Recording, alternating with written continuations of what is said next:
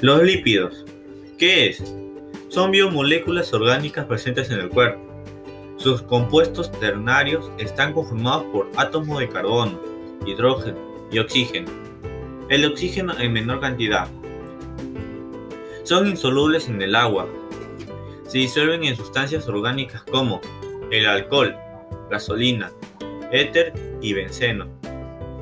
Sus monómeros son los ácidos grasos. El origen animal. Son grasas con ácidos grasos saturados.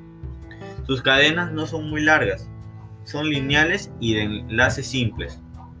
A temperatura ambiente son sólidos, como el sebo y la manteca. El exceso de este, es perjudicial para la salud. Aumentan el colesterol malo. Por ejemplo, tocino, mantequilla, huevo, mayonesa, etc. Las grasas malas son las grasas saturadas y las grasas trans. El origen vegetal. Son grasas con ácidos grasos insaturados. Sus cadenas son muy largas. Son inclinadas y de enlaces dobles. A temperatura ambiente son líquidas como los aceites. Son buenas para la salud.